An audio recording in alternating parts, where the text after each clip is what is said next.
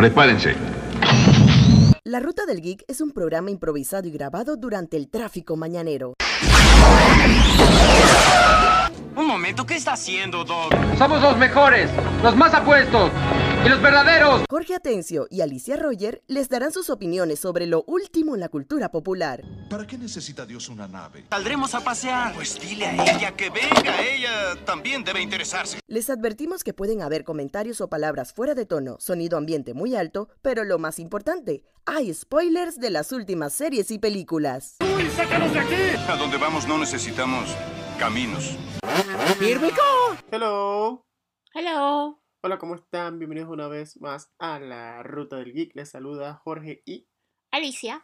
Y bueno, hoy tenemos un buen par de noticias. Tenemos, pero casi todo lo que tenemos para hablar hoy es de todo, un breve resumen de las cosas que vimos en el Comic Con at Home, la edición en casa de eh, virtual de el Comic Con de San Diego. Que, y también en la semana pasaron otros eventos como el, ah, el Xbox Showcase. Showcase, una, y también estuvo dentro del marco del Comic Con. Zack Snyder también tuvo su Justice Con.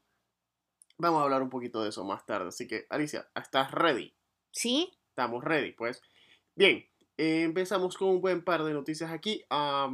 Se anunció que Netflix estará trabajando en un nuevo show de The Witcher llamado The Witcher Blood Origin, que será una precuela ambientada 1200 años antes de, los, eh, de la existencia de Geralt de Rivia. ¿Vale? Sí, van a contar más que nada eh, un poco sobre el origen del mundo y la historia del primer Witcher para que veamos cómo comenzó todo, o sea, para que veamos, bueno, la serie como ha dado algún par de cosas un poquito spoon-fed, sí ha explicado un poco de cómo los monstruos llegaron al mundo, pero van a explicar entonces cómo se creó la orden de los Witchers y cómo se tomó esa decisión. Eh, Es un concepto bien interesante de ver. Sí, sería interesante ver, de- porque no hemos, no hemos visto Witchers en acción, con excepción de Geralt. Y, y también No, o sea, hemos, salen- hemos visto, hemos visto un par. Esto, no hemos visto tantos porque para cuando comienza The Witcher, o sea, lo que vemos de The Witcher tanto en los libros, en las novelas, como en el juego, ya es un tiempo en el que eso no era, era, era como mal visto, no era tan aceptado, no Claro. había tantos niños promesa y eso, o sea, ellos no era tan fácil conseguir los niños, o sea, ellos eran unos parias de las, vistos como unos parias de la sociedad, algo similar a ser del Nightwatch en en of Game of Thrones. Thrones. Entonces es la misma situación, o sea, ellos no estaban consiguiendo reclutas. entiendo. Entonces por eso no ves tanto, o sea, ves básicamente a Geralt y a su mentor. mm, entiendo. Eh, a ver, por, vamos a ver cómo les va con eso mientras está en desarrollo. Por otro lado, eh, bueno, el, ah, hay, pues, para los que no se hayan dado cuenta, el actor, o mejor dicho, el acróbata, de- de- de- Ray Park es un actor. él ¿o es Ray Park? O sea, él es acróbata, es artista marcial. Ajá. O sea, como actor no sobresale mucho, o sea, lo que sobresale es eso, o sea, que es tremendo acróbata. Exacto. Bueno, lo que tenemos es que el, artista Ray Park, conocido por interpretar a Toad en la primera película de X-Men, pero más que nada por ser Darth Maul en Star Wars Episodio 1, está involucrado en lo que podría solamente describirse como un escándalo sexual. Eh, es, un, es un tema bien gordo y no se sabe que ya están cor- debido a que a eso ya están corriendo los rumores de que si Disney Plus y Lucasfilm deciden proceder con la serie que tienen prevista hacer de sobre Darth Maul, no estarían contando con Ray Park, posiblemente estarían contando con Sam Witwer, que es un dato curioso ya que Sam Witwer es quien le ha dado la voz a Ray Pa- a, A Darth Maul. sí, la voz a Darth Maul durante casi todo lo que es Clone Wars, videojuegos. De hecho, la voz de, eh, la voz de Darth Maul en episodio 1 ni, en La amenaza fantasma ni siquiera era de Ray Park ni Sam Witwer, era de Peter Serafinowicz. Entonces, esto eh, es una noticia bien, bien impactante lo que ha ocurrido. Pues como dice mucha gente, o sea, realmente para los efectos tú necesitas a alguien que pelee y que se mueva así como se O sea, mueve necesitas a alguien acrobático, pero en verdad, en la mayoría de los casos, él no era el que le daba la personalidad. Exacto. Así que vamos a ver cómo se desenvuelve eso y cómo termina el, el drama. Porque de hecho, hasta en solo a Star Wars Story También fue Sam, Sam Witwer. O sea, él nunca le dio voz. Él lo que hacía era las acrobacias. Entonces, al final de cuentas, Disney puede seguir utilizando el personaje que se ha vuelto un personaje tan crucial a todo lo que es el universo extendido de. Disney, a pesar de toda la tragedia alrededor de Ray, Park. Ray Park. Así que vamos a ver cómo termina el drama mall al final de todo esto. A ver, entonces, por otro lado, se anunció que la temporada 3 de Star Trek Discovery inicia el 15 de octubre. Y también no se olviden de que las temporadas de Umbrella Academy, la segunda temporada de Umbrella Academy empieza el 31 de julio. Mientras que la primera temporada de Transformers War for Cybertron, la serie animada CGI de Transformers basada en la trilogía de la batalla por Cybertron, que ha estado manejando Hasbro en diferentes proyectos multimedia. Sí, por eso estrena te iba a el 30 decir de que yo recuerdo War for Cybertron de los juguetes más que nada. Ajá, es que es una historia larga de los juguetes, una, una saga que se ha corrido a través de los juguetes. Han hecho series animadas en YouTube. Intentaron hacer una otra serie animada también. eh, que era con el canal de YouTube eh, Maquinima. ¿Te acuerdas? nosotros, eh, que Sí. hubo una hace como, como en el 2013, 2014 por ahí. Eh, pero ya ellos ahora sí tienen una. Con la ayuda de Netflix, ya es una saga ya más completa. Y como ya mencionamos anteriormente, viene Umbrella Academy de nuevo. Pero los que estamos esperando para ver qué, con qué locura se salen. Y, es, y honestamente es una adaptación bien brillante, la verdad. El, el caso de Umbrella, Umbrella Academy con Sí, o sea, se tomaron sus libertades creativas, pero les quedó súper bien para el medio. Ujú. Súper, A súper ver, bien. ¿qué otras noticias tenemos? Nintendo, un Gigaleak. Explícame, Alicia, qué es un Gigaleak. Ok, Nintendo tuvo un gran leak de información. Nintendo no ha tenido suerte este año en términos de la seguridad de su información. Esto, ellos sufrieron un hack bien grande en abril donde se perdió parte de la información de cuentas que ellos reportaron para que las personas cambiaran sus contraseñas y todos sus accesos. Esto ahora sufrieron otro gigaleak durante este fin de semana en el cual se liberó información y inclusive el código fuente de juegos como Karina of Time o Mario Oh. 64 que el hecho del que más que más ha dado de qué hablar es que algo que llamaba la atención de Mario 64 es que no había Luigi. Exacto, Luigi no salía por ningún lado. Ahora resulta que se encontraron modelos que Luigi sí iba a salir, o sea, en algún momento se tomó la decisión de que no saliera, pero sí se hizo el trabajo para que estuviera. Mm. Entonces eso es como lo que más dio de qué hablar.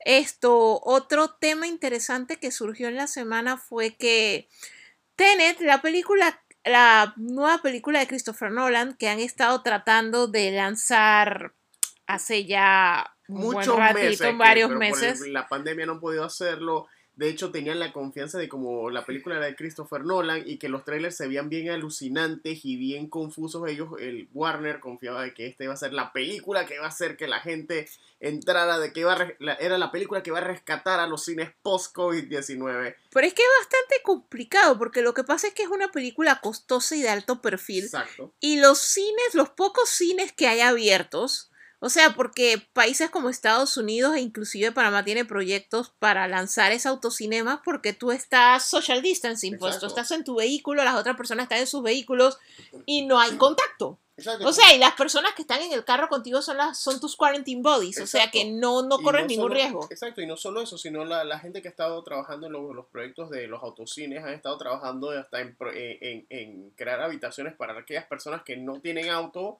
pero que igual quieren ir a la película. Sí, porque la idea es que te mantengas tu social distancing, Ajá. pues que es como le estamos ganando a esto, bueno, es como le estamos peleando, pero bueno, Sí. todos sabemos cómo están las cosas. Exacto. Esto, el asunto es que los actual movie theaters, los cines que han abierto, no están a su capacidad completa. O sea Exacto. que, de hecho, inclusive abrir el cine, por más que la gente se atreviese a ir, de hecho, varios cinemas han mostrado videos de todo su proceso intensivo de limpieza y todo eso.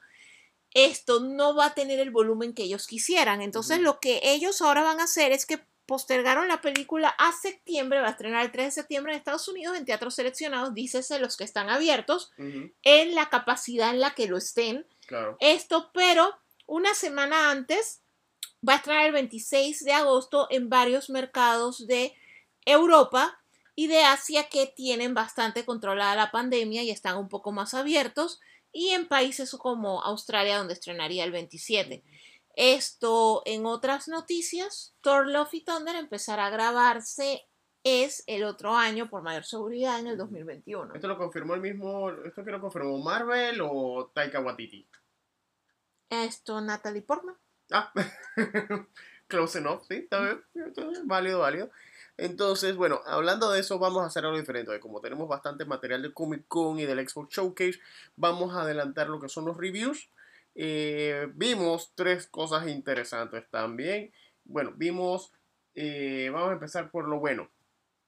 The Babysitters Club, esta serie de familiar, ¿se puede decir que es familiar? Fue Eh, eh, es una de- serie familiar para adolescentes basada en una serie de libros para jóvenes El lectoras. Club de las Niñeras. El Club de las Niñeras, que ya anteriormente había tenido serie y también una, Una, una adaptación, una película en los 90. 96.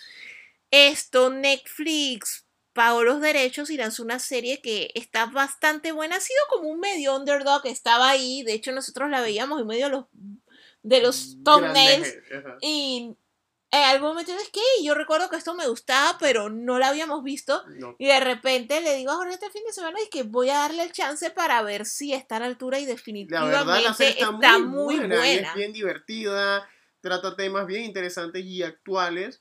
Y la verdad, la- las chicas que son el Club de las Niñeras, todas actúan muy bien, la verdad. Sí, en verdad, las chicas actúan súper bien y la historia, o sea, es como todas las series de este tipo en los últimos estos meses hemos visto varias, vimos la de Disney Channel, la del diario de una futura presidenta y todo esto, que son historias de muchachas adolescentes, pero que aprovechan a contarte las diferentes cosas por las que atraviesan los adolescentes. De hecho, uno de los mejores episodios fue que una de las niñas le tocó ser la niñera de un niño trans, o un niño Bailey, que él se sentía identificado como niña y por cosas, o sea, tenía fiebre y la chica como niñera, y le estamos hablando de chicas de 12 años, esto no logró encontrar a los padres, no logró ubicar al papá de ella y la niña tenía fiebre y la lleva al hospital y en el hospital los médicos estaban viendo los records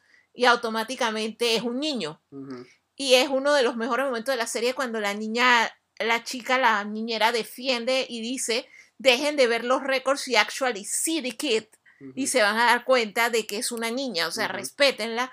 Entonces, en realidad es uno de los episodios que más ha dado de qué hablar en los medios porque realmente está espectacular porque no solamente la situación, sino también es el desarrollo del personaje, porque la niñera es una de las chicas que era la más tímida. Entonces, Ajá. Así como ese caso, a través de la serie las chicas se van desarrollando, lidiando con sus diferentes situaciones, sus situaciones familiares, las presiones de sus padres, la situación de, ah, mi familia es disfuncional, yo no entiendo por qué todos los demás tienen esta familia y yo no. Entonces la serie sí es muy buena, está muy bien creada.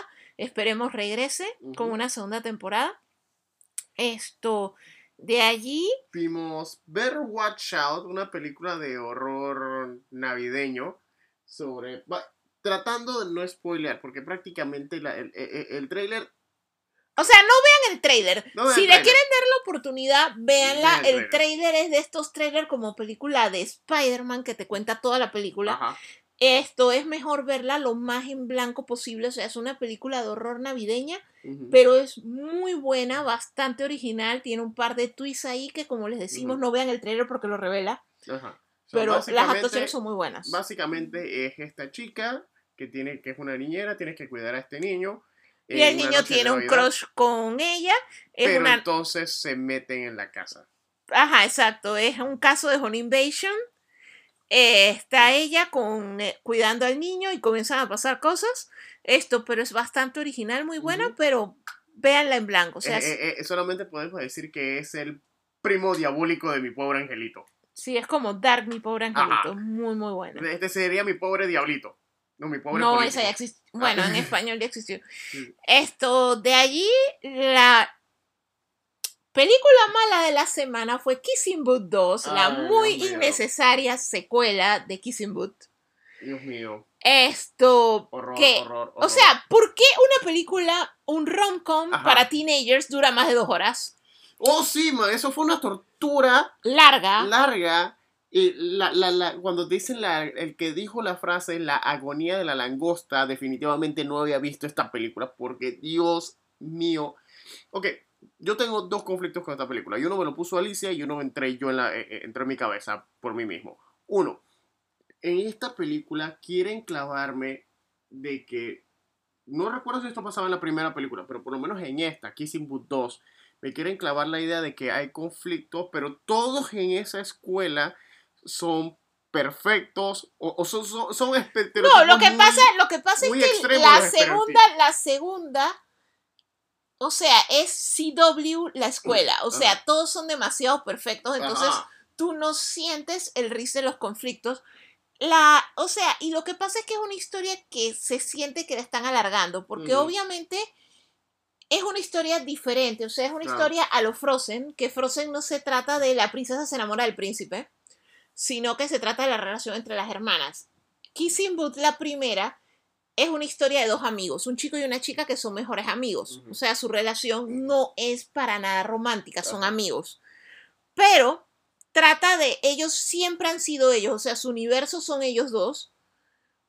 ¿Qué pasa cuando ella se enamora del hermano mayor de él y él se enamora de una chica? Entonces, al final de cuentas, es el equilibrio de siempre hemos sido nosotros dos, siempre hemos estado nosotros dos, pero ahora tenemos parejas como es el balance y Ajá. encima si tu pareja es mi hermano que yo siempre he vivido en la sombra de él y todo eso, y eso lo hace interesante aparte de todo el ambiente donde ellos están, que ellos les gusta Dance Revolution, se la pasan jugando en un arcade de Santa Mónica que no es el arcade de Santa Mónica. Está muy O sea, limpio para hacer ese Está arcade. muy limpio, está muy iluminado y tiene piso, no es madera. O sea, ese no es el arcade de Santa Mónica, o sea, eso definitivamente fue grabado Eso en no, estudio. siquiera, no creo que, haya sido en la misma Santa Mónica.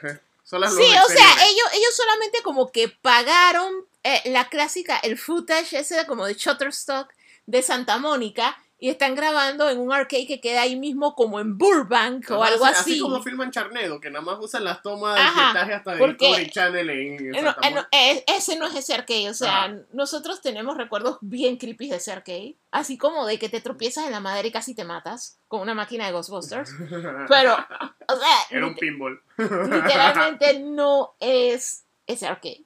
Pero el asunto es que la vida de ellos y de su amistad, y entonces funciona igual que esto, otras películas adolescentes, que es el hecho de la relación de ellos, ellos tienen unas reglas, o sea, nuestra amistad funciona en base a estas reglas que son tipo las reglas de ser roommate de Sheldon, Ajá. pero la primera funcionó, La primera funcionó. Esta, pero esta no, o sea, se siente forzada, o sea, es como para, si eres adolescente y quieres dedicar dos horas con 15 minutos de tu vida a ver Beautiful People, The beautiful people, the beautiful people. o sea, es tu película. De otra manera, no, de hecho sí a mí me dio risa que yo puse eh, casualmente en Instagram esto, un screenshot de que habían aprobado la tercera y la gente contestándome es que no, No. déjenlo morir, quémelo por fuego, olvídate de que eso existe. Y en verdad que sí, o sea, muy, muy mala mi- secuela. Mi, mi uni- mi único comentario aparte ni siquiera tiene que ver con la película. Hay una, voy a tratar de no spoiler, pero hay una secuencia en que los personajes principales hacen como que un grupal de Halloween di- disfrazados de los cazafantasmas y yo como fanático de los cazafantasmas dije, wey, pretty, ahora sí estoy interesado en la película, pero me lleva a esta situación porque esto es lo que, y esto es lo que pasó en la película. Digamos que Alicia y yo no estamos casados, somos estamos, estamos de novios, pero yo tengo mi otra persona, hombre o mujer, que es que mi super friend, con el que prácticamente termina mis oraciones. Pero estoy saliendo con Alicia. De pronto, mi super friend con el que termina todas mis oraciones, me dice, vamos a hacer un grupal de Halloween disfrazado de los cazafantasmas, de último minuto. Supuestamente de último minuto, pero mi super friend y yo ya tenemos toda la coreografía lista del número de baile. Pero... le No, y dije- todos los disfraces. y todos los disfraces. Pero como no le dije a Alicia, mi novia, obviamente que estamos pretendiendo que somos los personajes de la película, no le dije a Alicia, mi novia, que íbamos a cambiar de. que no le dije a tiempo que íbamos a hacer los cazafantasmas. Y a mí me toca hacer Staples de Marshmallow. Man. Y, Y- ni siquiera lo logro hacer bien porque me dijeron de último minuto. O sea, la base es porque, o sea, ¿Por qué sí, tu eh, novia va a ser el hombre malvavisco? porque esa es la base de la historia. O sea, el, la base de la historia es el conflicto ese que ellos tienen que, o sea, su mundo gira alrededor de ellos y la persona con la que más le gusta estar a cada uno de ellos es el otro, solo que su relación no Exacto. es romántica. Entonces, en realidad, sus parejas a veces pareciera que les sobraran porque el mundo gira alrededor de ellos. O las sea, parejas casi ni, ni- no tienen ni relevancia, o sea, las parejas salen para y decir entonces estoy encima, y entonces encima de que estás lidiando con ese hecho de que estás lidiando con que la película se trata de ellos tratando de aprender cómo balancear el hecho de que como su relación no es romántica, Ajá. hay otra persona en su vida a la que deben dar atención. Le sumas tramas como el hecho de, ah, pero el chico con el que quedó ella la primera, su novio, que es el hermano del amigo, está lejos, sí que tienes el factor de la relación a larga distancia. Y entonces comienzan a sumarle tramas, ah, pero queremos copiarnos de los Simons, sí que tenemos el chico en la escuela que está a punto de salir del closet, pero no se atreve. Entonces tienes como que tantas subtramas, pero relleno ya no que- queremos spoilear más ni que el review sea tan largo como la película. Sí que, ah, exacto, hay que calmar a Jorge porque como la, lastimosamente le pedí que la viera conmigo, o sea, tiene mucho de qué rantear, pero el asunto es ese de que la película Hasta hasta, Bebocho. hasta Bebocho no le gustó la Hasta el película. bocho está sufriendo. O sea que literalmente quédense con la primera y asuman que esto nunca pasó. O sea, asúmenlo a las Matrix y a todas esas películas que nunca vieron tener secuelas y déjenlo ahí. O sea, muy, muy mala. Así que, bueno, vamos al siguiente punto que es aquí rapidito lo que es el Xbox Showcase, un evento que se presentó lo más reciente, lo que viene para la consola Xbox. Entre ellos, la joya de la corona fue Halo Infinite, eh, la tan esperada, el tan esperado, la tan esperada nueva entrega de Halo. Y, y la verdad, la verdad es O sin sea, duda vale la pena la, la- espera. eh, Aunque o no sea, haya jugado en términos- En términos de historia se ve precioso, hay algún feedback negativo de la gente básicamente por cómo se ve el nivel gráfico del juego, o sea, la gente esperaba un poquito más y obviamente venimos de todos esos juegos que hacen gemir al PlayStation como Last of Us 2, Ghost of Tsushima, aún nosotros no lo hemos jugado, pero ya nuestros amigos de Hablemos en VIX y otras personas nos han dicho que lo pone a gemir igual y yo que estaba pensando O darle sea, un break al pobre En vez de tener un PlayStation, pareciera que tienes un avión. Un en 747 en la un 747 sala. A punto de despegar y, y- Eh, y que no termina de despegar. Entonces el asunto es que debido a eso, esto la gente lo critica un poco, pero por lo que nosotros vimos nos llamó bastante la atención. Nosotros estamos bastante atrasados en Halo. Básicamente yo estoy en el 1 y. Jorge está en números negativos. Esto, de ahí... Hablando de Medium fue un juego que me llamó la atención bastante, que es esta, o como el título le indica, esta chica que es, es una medium, ella puede ver fantasmas y cosas sobrenaturales, eh, está investigando un misterio y sus habilidades le permiten, eh, de hecho, eh, accesar el mundo eh, vivo, el mundo real y el mundo espectral. Eh, el juego se ve totalmente genial, o sea, por lo menos los trailers están brutales. Es uno de esos juegos que tú ves el trailer y tú piensas que es una película y en realidad sí es una película, solamente que tú eres el que está controlando el personaje. Eh, fuera de eso, también otro juego que también se ve, bueno, a mi concepto, eh, precioso nivel gráfico es Psychonauts 2. Lo curioso es que este juego incluye la voz de Jack Black como uno de los personajes. Eh, a ver, Alicia. Ok, aparte de eso, esto vimos también el trailer del juego Tell Me Why, es el nuevo juego de los estudios Don't Not, que fueron los que nos trajeron Life is Strange y Life is Strange 2, que son dos juegos muy buenos, esto muy dramáticos, pero muy buenos. Esto, en este caso, se trata de dos gemelos que pueden viajar a través de sus recuerdos, o sea, es algo así como el Butterfly Effect, que tú te puedes meter en el pasado y alterar cosas, se basa mucho en la conexión entre ellos. Esto, yo todavía me pregunto, independientemente de que lo hayan negado y que no lo quieran afirmar, si eso es parte del Life is Strange Universe, de este mundo en el que hay diferentes personas que están desarrollando poderes En pueblitos pequeños. y que todos tienen alguna condición social. Ajá.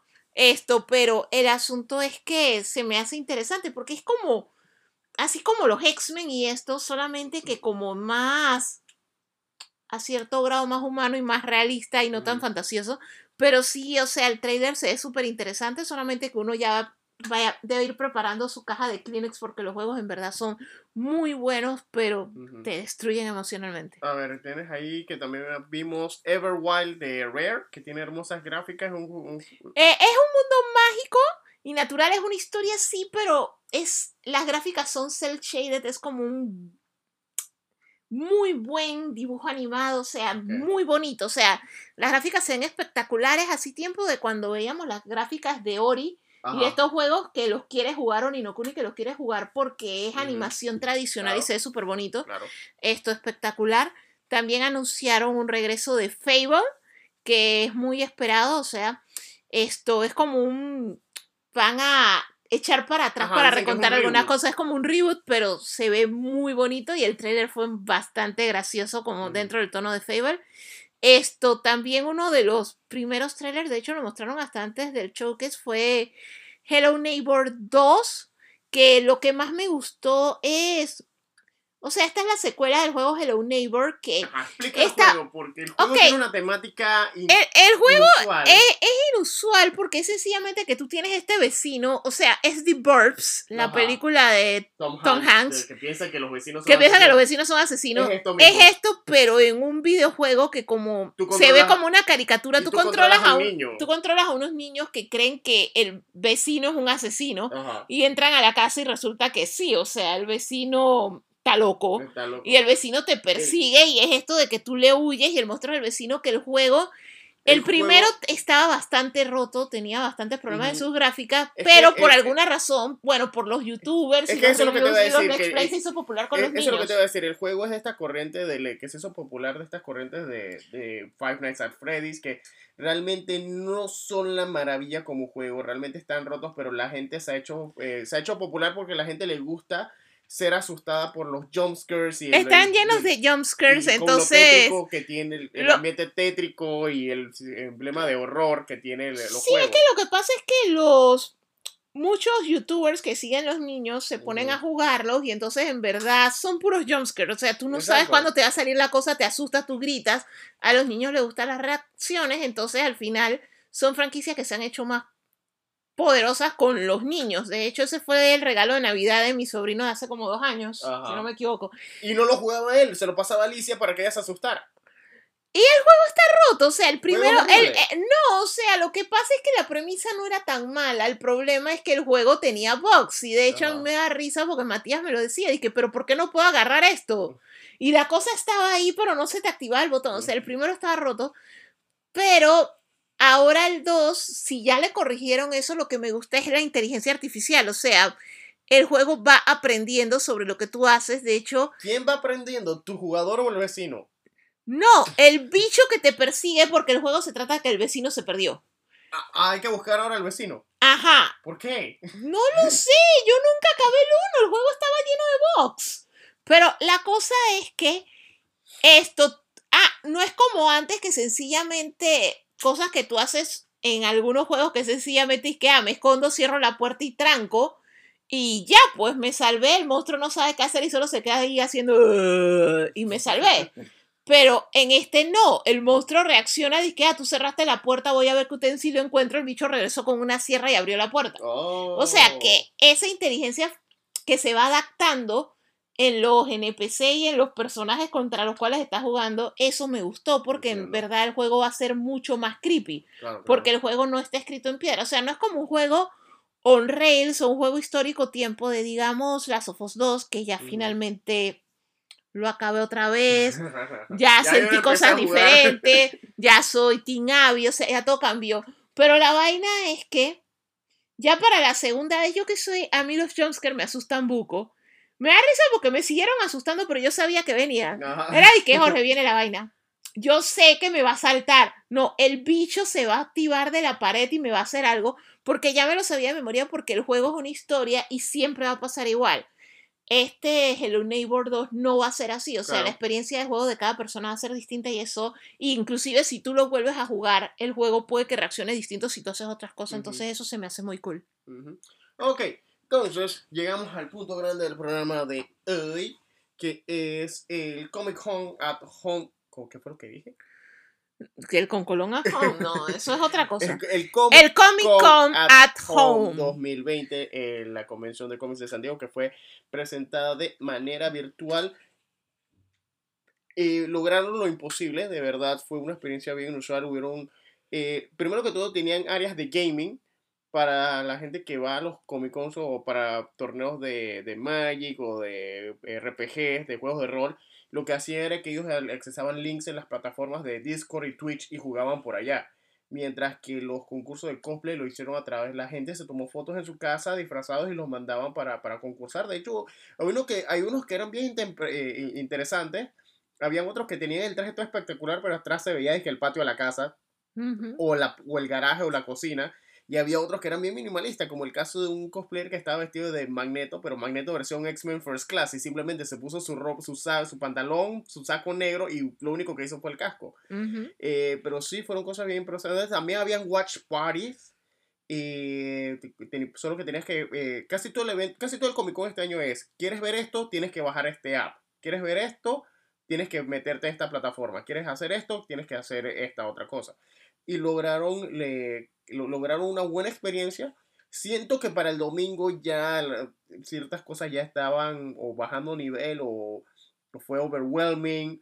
Porque lo que hace el Comic Con, eh, o sea, el material, los paneles estuvieron muy buenos, casi todos, pero muchos requerían de, de, estar con gente reaccionando al mismo tiempo en tiempo Es que lo que pasa es que ocurren varias cosas. O sea, la idea fue genial y hubo cosas muy buenas. O sea, primero que todo que paneles que, o sea, lo que pasa es que la cultura del Comic Con, hay personas que van porque le gustan los paneles, hay personas que, como nosotros comentamos la vez pasada, hay paneles que en ocasiones son un buen descanso, o sea, porque estamos hablando de eventos largos, ah. esto, pero hay paneles que normalmente no se llenaban y que nadie les daba bola, que al evento, por la situación de tener que ser online y desde casa, el evento era los paneles. Entonces, muchos paneles que antes no le hubieran prestado atención o que si el evento se hubiera dado, no les hubieran prestado atención, se les prestó la debida, atención. Entonces, por ese lado fue bueno. O sea, Exacto, porque eh, mucha gente pudo finalmente apreciar los paneles de cómo crear tu cómic, cómo triunfar en el mundo de las novelas gráficas, cómo crear tu propia novela. O por ejemplo, ahora que estamos, sorry por interrumpirte, pero ahora que estamos con eso de la educación desde casa, el primer día, o sea, el Comic Con comenzó un día antes, desde el miércoles, y los paneles eran enfocados a los cómics en la educación como herramientas para los maestros ahora que no es tan fácil, o sea, los chicos están en su casa, es más difícil que presten atención y eso, como hubo muchos paneles dedicados a educadores para enseñarles a cómo usar los cómics como y de una hecho, varios guionistas como Brian Michael Bendis, que es, eh, maestro también. Entre otras cosas, también el panel, otro tema importante del panel fue en el trasfondo educativo y social. Habían paneles sobre cómo los cómics te ayudan a sobrellevar la pandemia o cómo eh, crear tu propia empresa en medio de la pandemia habían otros que eran sobre eh, comunidades LGBT. De hecho, hubieron... Eh, eh Hubo bastantes paneles sobre la comunidad LGBT, en diferentes cosas. su representación en el cómic, su representación en las adaptaciones, películas y todo eso, y en el horror, hubo uno muy bueno en el y horror. También, y también, no solo eso, hubo bastante representación latina. De hecho, hubo un panel de actores de doblaje, hubieron dos paneles, uno de actores de doblaje y otro de animación stop motion, los dos paneles fueron en español. Eh, y fuera de eso había uno de cine de terror latino donde estaba el director de Juan de los Muertos, entre, entre otros. Fuera de eso, o sea, les quedó muy buen el evento, cierto que... Eh, o sea, al, final de cuentas lo único es eso que es como lo que decía Rob Liefeld. De hecho, Rob Liefeld fue a, al centro de convenciones a caminar afuera vacío porque... No, fue, no fue Todd McFarlane, no fueron los dos. Yo vi a Rob Liefeld. Yo vi a Todd McFarlane. Ah, entonces fueron los dos. Bueno, Todd McFarlane se tomó una foto y la puso en Instagram diciendo afuera del centro de convenciones diciendo ¿Dónde están todos? Sí, yo creo que es que fueron los dos, porque hubo una disque que inclusive que soy la primera persona afuera del del, del salón afuera del salón H esperando el otro año. No, sí, mira, yo te lo dije. Ah, sí, ahí estaba. Rob fue. estaba. Que ese fue el que, que, que estoy, soy el primero en fila en el Hall H para el 2021 porque es que lo que pasa es que el Comic Con también la energía que se siente en el ambiente, o sea, compartir con las otras personas, o sea, es algo que hizo falta, o sea, obviamente lastimosamente por la capacidad per se del evento no es algo que todo el que quiera ir pueda experimentar, porque no es solo un gasto, sino que tiene capacidad limitada, o sea, muchísimas, miles de personas que tienen el dinero para ir quedan en un queue en el que nunca pueden ir. Esto, pero el asunto es que si es una energía y es un vibe que hizo falta. Y hablando de capacidades limitadas, disculpa que te, que te interrumpa, pero ¿qué hay de eh, lo que sí, lo que nunca, yo nunca pude descifrar bien, a menos que lo haya entendido mal, fue lo de que era el área de exhibiciones y los artesanales. O sea que, eh, porque lo que hacía la página de, de Comic Con era que te ponía el mapa de lo que pudo haber sido la locación. Ah, no, lo que pasa es que cuando tú recorrías el mapa, el mapa te tenía los links para que tú fueras a la Ajá. página de los lugares. Entonces los lugares, algunas de las tiendas y eso lo que hicieron fue ponerte en inventario o en preventa. En realidad casi todas las que yo llegué a entrar lo tenían, era como en backorder. O sea, era como que yo voy a hacer la cantidad de los artículos para entregar a la cantidad de personas que me compran, porque obviamente no tenían una percepción de volumen porque no es lo mismo. O sea, tú sabes cuánta gente entra al Comic Con y tú ya tienes más o menos un estimado de, ah, ok, de tanta gente que entró, puede que si yo tengo un inventario de tantas miles de unidades,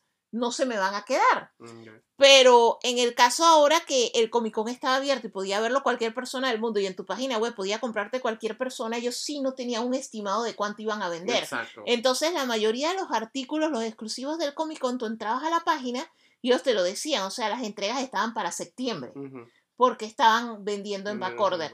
Pero en realidad sí fue bastante confuso. Nosotros que estábamos buscando era ver lo de los Funcos, estaban all over the place. Eran como porque 10 Te metí- tiendas. exacto, porque entrabas a, a la página que según el- en la página de Comic Con, entrabas al, al área donde se donde que representaba a Funko, te metías en Funko y Funko te mandaba, que, ok, para comprar este tienes que irte a, Entertainment Air, para comprar este tienes que meterte en la página de GameStop, para comprar este tienes que meterte en la página de Walmart, y eh, fue una locura, realmente esa, esa fue una de las cosas que sí no, no me gustó porque realmente no, no le cogí el flow. De hecho, como mencioné, las cosas de los juegos de role-playing, en el último día, el domingo, fue que aproveché, instalé el Discord para verificar cómo era que se estaba moviendo eso. Tenían hasta un código de conducta y todo para que la gente se portara bien.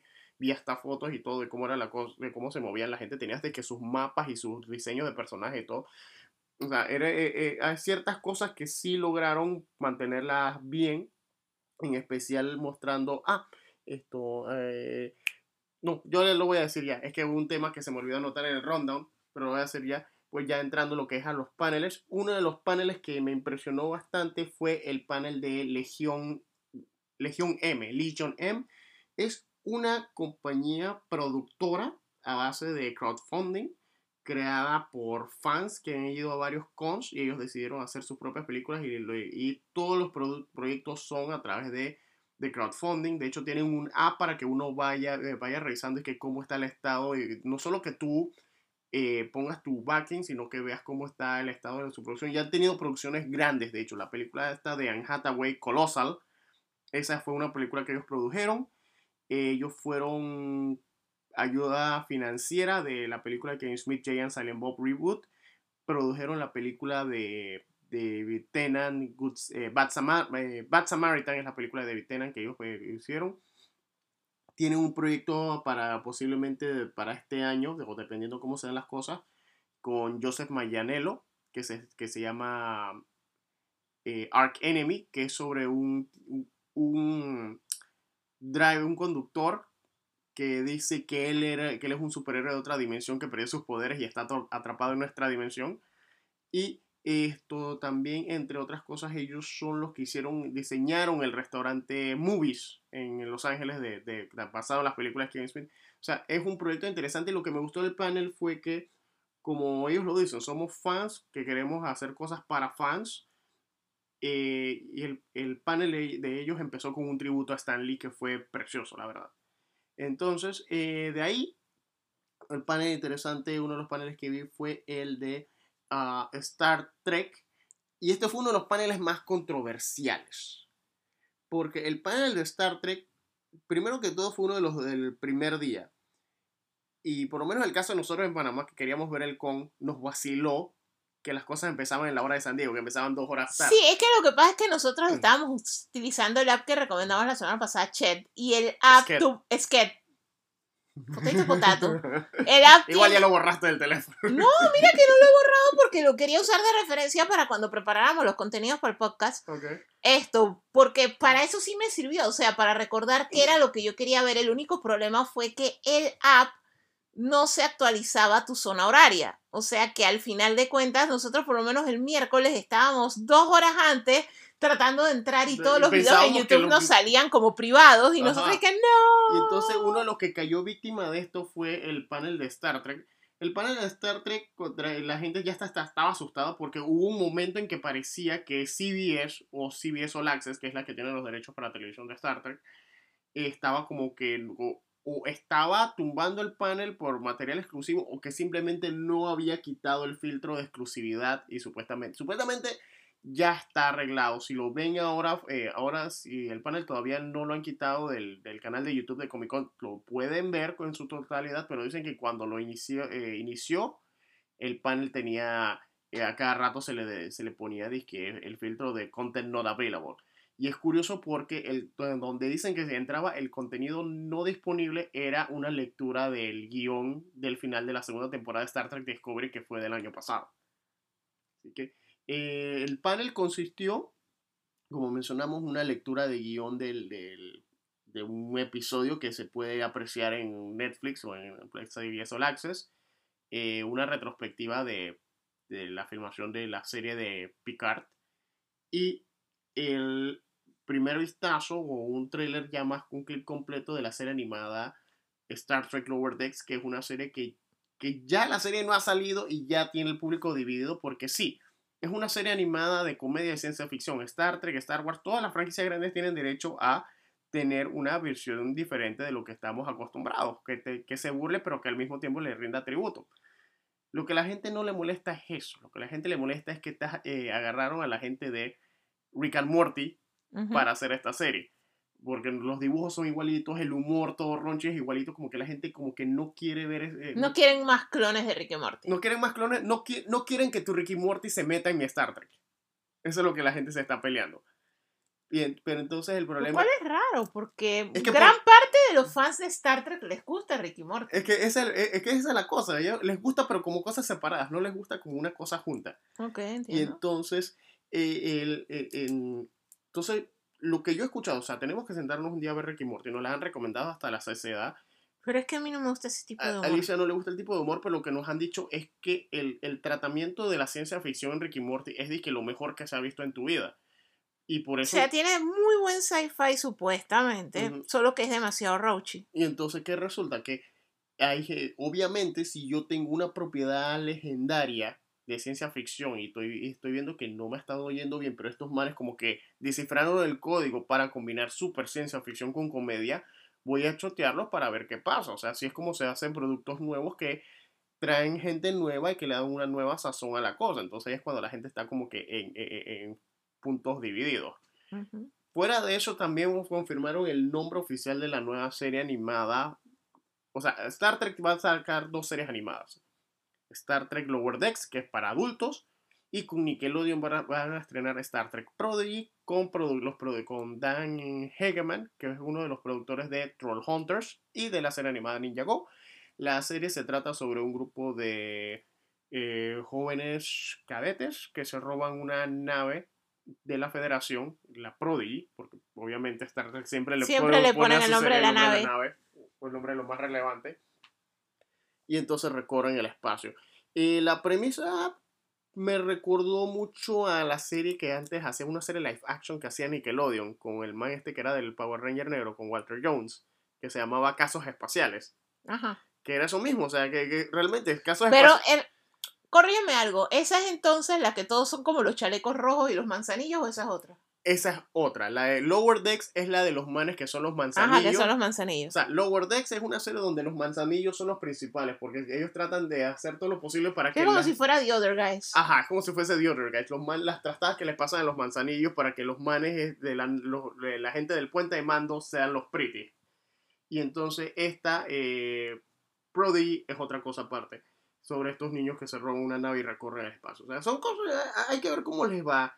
Eh, no entiendo por qué Star Trek no ha querido o no ha podido descifrar cómo volver al cine y se ha quedado con estos proyectos de televisión, aunque la narrativa serializada les ha ayudado bastante con el caso de Star Trek Discovery y Star Trek Picard.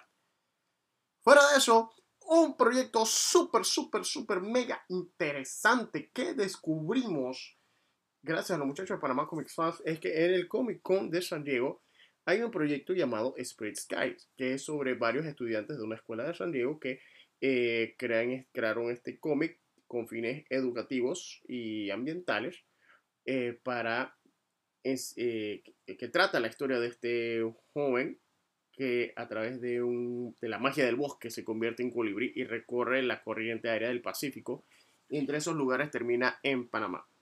Entonces, el volumen 2 de este proyecto, el proyecto se llama Spirit Skies. El volumen 2 de este proyecto está escrito y, tiene, ah, y incluye arte de la panameña Giovanna Agrasal.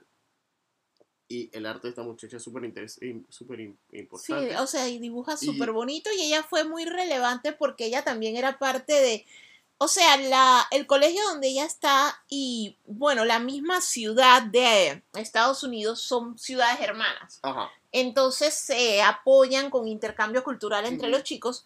Entonces, esta chica Giovanna también trabajaba en soporte con la asociación Audubon. Ajá. Y entonces ella quedó para ser como una asesora de los chicos de Estados Unidos en el proyecto. Más que nada porque a ellos les interesaba lo de la migración del ave, pero también le interesaba que cuando viniera el ave llegara a Panamá, esto interactuara con la fauna local. Ajá. Y en eso la chica también le ayudó y otros chicos que participaron de acá. De hecho, inclusive ellos vinieron acá, estuvieron en el Sí. biomuseo, hicieron un recorrido, porque ellos lo que les interesaba era el puente de vida de Panamá. Exacto. Así que es un proyecto interesante, traten de buscarlo. La página está es spiritskies.org. Así que traten de, de verlo. Y para los que no saben, la muchacha se llama Giovanna Agrasal, es nuestra representante de este proyecto. No las toquen, denle la, fe- felicítenla por lo que está logrando, representando a Panamá bien alto. Así que, eh, a ver, ¿qué más tenemos por ahí? Ok, Marvel presentó, ok, primero que todo, cuando la gente dice, y esto es una cosa que siempre hay que aclarar con el caso de los Comic Cons, cuando la gente dice Marvel y DC no van al Comic Con, los medios se refieren a que las unidades Que no de, cine y el- de cine y televisión son los que no van. No va el MCU y no, no va va el- lo que sea el DCU Zack ahora. Snyder, y- Zack Snyder hizo su propio evento aparte. No, no estoy bromeando, él hizo su propio evento aparte, el Justice Con. La cosa es que Marvel Comics sí fue al Comic Con.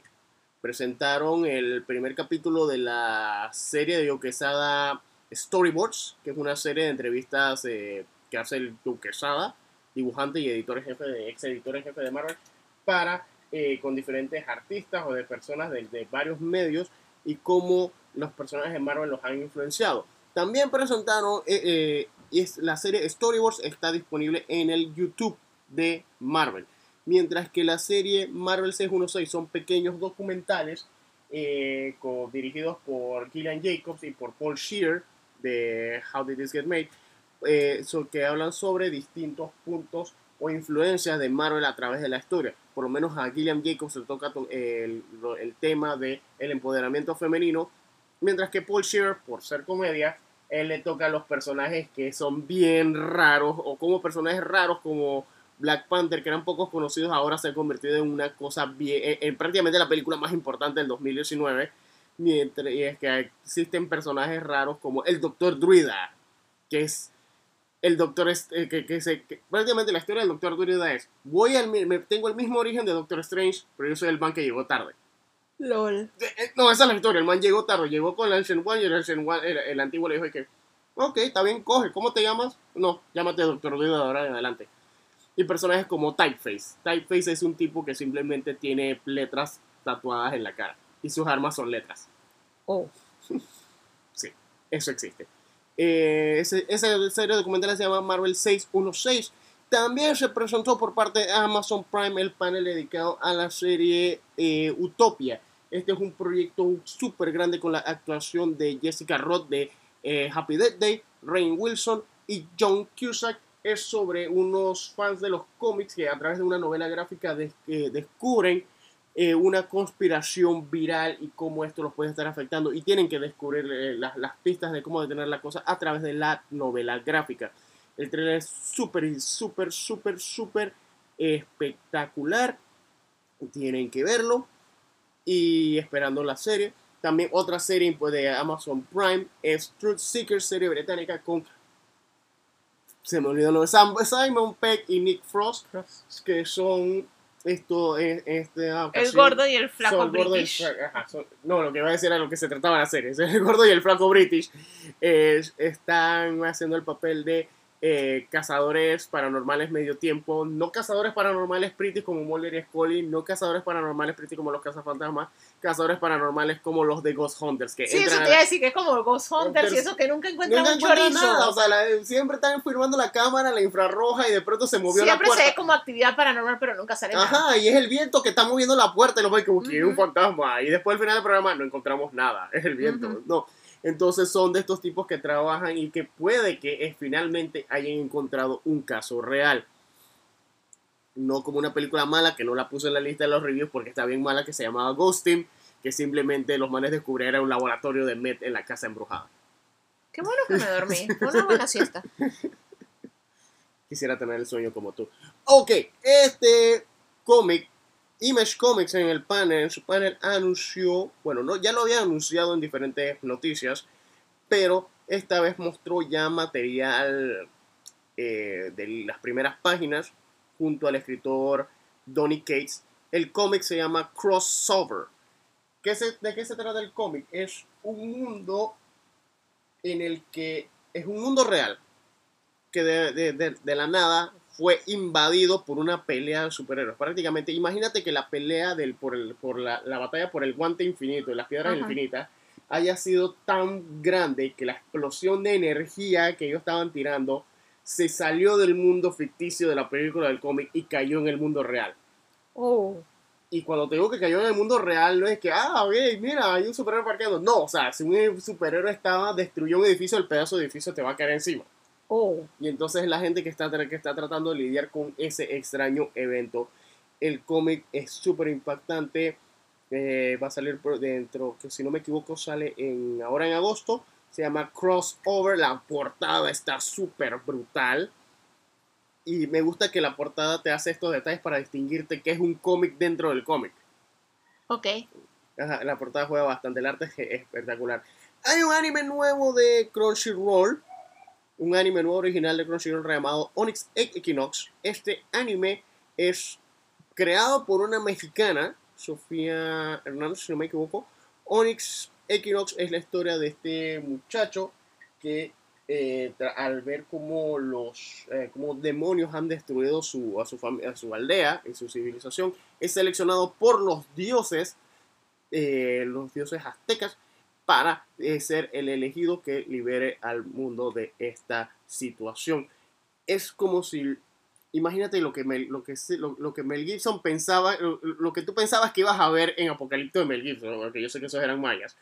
Pero imagínate lo que tú pensabas que ibas a ver con- en Apocalipto, porque tú ves los, tú veías los trailers de Apocalipto y tú ves que el eclipse, las pirámides, y tú pensabas que... No, lo que pasa es que yo no sé si tú recuerdas eso de la escuela, pero la mitología mexicana es súper cool. Sí, o sí, sea, sí. sus deidades y sus héroes, ellos tenían como su propio Hércules y eso, o sea, ellos tenían, la mitología de ellos es muy buena. No, y, en solo eso, realidad- la escenografía que usa el anime aquí. eh, No, sí, o sea, tú puedes contar unas historias espectaculares con eso que lastimosamente no se ha explotado al grado que debiera. De hecho, sí, o sea, lo que te viene a la mente es apocalíptico, que es una cosa tan horrible. horrible y tú pensabas que iba a ser una cosa más brutal con él porque Que era básicamente como una alegoría, o sea, te estaban tratando de mostrar una manera bien Mel Gibson cómo los aztecas y los más agresivos determinaron a los mayas y a otros que eran menos conocidos.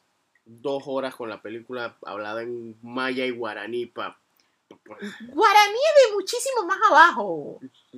O sea, tu geografía está un poquito chueca. porque esa película es tan mala que no me importó anyways ah se me faltó esta noticia hay Star Wars anunció que bueno ya está disponible si no me equivoco un audiolibro basado en la introducción de la doctora Afra básicamente toma las historias de Marvel Comics que escribió Kieron Gillen con este personaje eh, y los transforma en audiodrama.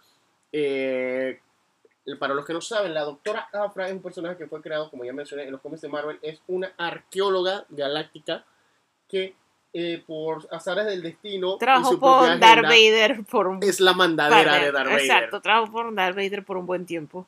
Y ella parquea con, con dos androides. Ella es la que suma a Padme, ¿no? Creo que sí. Sí, es ella. Y sí, sí. ella hace sección a Padme. Y eh, la doctora Afra tiene dos androides negros. O sea, es un citripio negro que se llama Triple Zero, que es un psicótico. Y tiene su unidad Astromech, que es otro que está todo lleno de armas, a diferencia de Artudito, que nada más está lleno de herramientas. Este. BT se llama el, el, eh, ese androide que está todo lleno de misiles y láseres y cosas. Y tiene y a veces tiene en su equipo un Wookiee también de color negro que. Sí, o sea, tiene como los nega todos, nega ajá, Chewbacca, nega nega Tripio y nega Artudito. Y ella es la nega Han Solo. Ajá. Porque la misma personalidad de Han Solo. de- de soy una aprovechada, de buen corazón, pero estoy metida en este enredo y quién sabe cómo me salgo de aquí. Pero sí, eh, el audiolibro ya prácticamente ya está disponible. Eh, a ver, ¿qué más? Otro de los libros de Star Wars. Star Wars anunció como tres libros, pero uno creo que el, el más grande, el más importante, es el arte de Galaxy's Edge, que es prácticamente como el título lo dice. El arte conceptual, fotos, dibujos, la escenografía. Que finalmente todo- explica qué rayos es la nave esa que está arriba del restaurante que vende Así los tacos. no, y va a explicar, ese libro va a explicar todo. Ese libro va a explicar todo, eh, desde la concepción hasta lo que se supone que significa, como dijo Alicia. También presentaron la portada de uno de los primeros, pero ya en, en- en un nivel más eh, infantil, una novela junior de la era del High Republic. Y también presentaron el, el próximo libro, que es Star Wars, el que para conmemorar el aniversario del Imperio Contraataca, es, eh, se llama El Imperio Contraataca desde cierto punto de vista, que es una colección de casi 100 historias cortas de cosas que pudieron haber pasado si el, el Imperio Contraataca las escenas hubiesen pasado de una manera más chistosa. Entre ellos está Gary Wita, entre el, el- el elenco de escritores. Y bueno, fuera de eso también tenemos que... Ali, hay más voces de The Walking Dead en Invincible. Eso lo anunciaron prácticamente entre el evento, entre el Sí, Comic-Con y hoy. eso, sí, en verdad, desde el Comic Con, o sea, no, desde la semana, el fin de semana antes del Comic Con, que fue cuando Skybound tuvo su propio evento, lo anunciaron, y después lo volvieron en el Comic Con, completaron las voces y al final está disque medio Walking Dead, o sea, está Maggie, está Glenn, está Aaron, está King Ezekiel, está el chombo de Jericho que me cae mal, Morgan. Morgan. eh, Abraham, o sea, está literalmente Tyrese, o sea, hay ocho actores, Casi todo de Walking casi Dead. todo de Walking Dead está haciendo voces. menos. Andrew Lincoln. Menos Andrew Lincoln, Ajá. exacto. Esto, para ver qué más. Ah, en el panel de DC el- eh, hubo una sección en el- uno de los dos paneles de DC en el que estuvieron Scott Snyder, no Zack, Scott Snyder, el escritor de Batman y de la saga Bla- eh, Dark Knights Bla- eh, Death Metal, y el dibujante de esa misma saga, Greg Capullo, exhibiendo el arte y el diseño y de que el próximo y el capítulo que sale ahora mismo en agosto eh, explica el origen de el, eh, King, el Robin King. Para los que no saben, el- esta saga que explora el lado oscuro o el, multiverso oscuro de, de- de DC Comics. Aquí apareció el Batman que ríe, que es que hubiese pasado si Bruce Wayne, después de haber matado al Guasón, se inyecta el veneno del Guasón y se convierte en un Guasón mucho más peligroso. Bueno, él tiene su propio Robin que se llama Robin King. Y como dijo Greg Capullo, el dibujante, el Batman que ríe y el Rey Robin son la personificación de lo que ha sido el 2020 hasta ahora. Porque así son de peligrosos.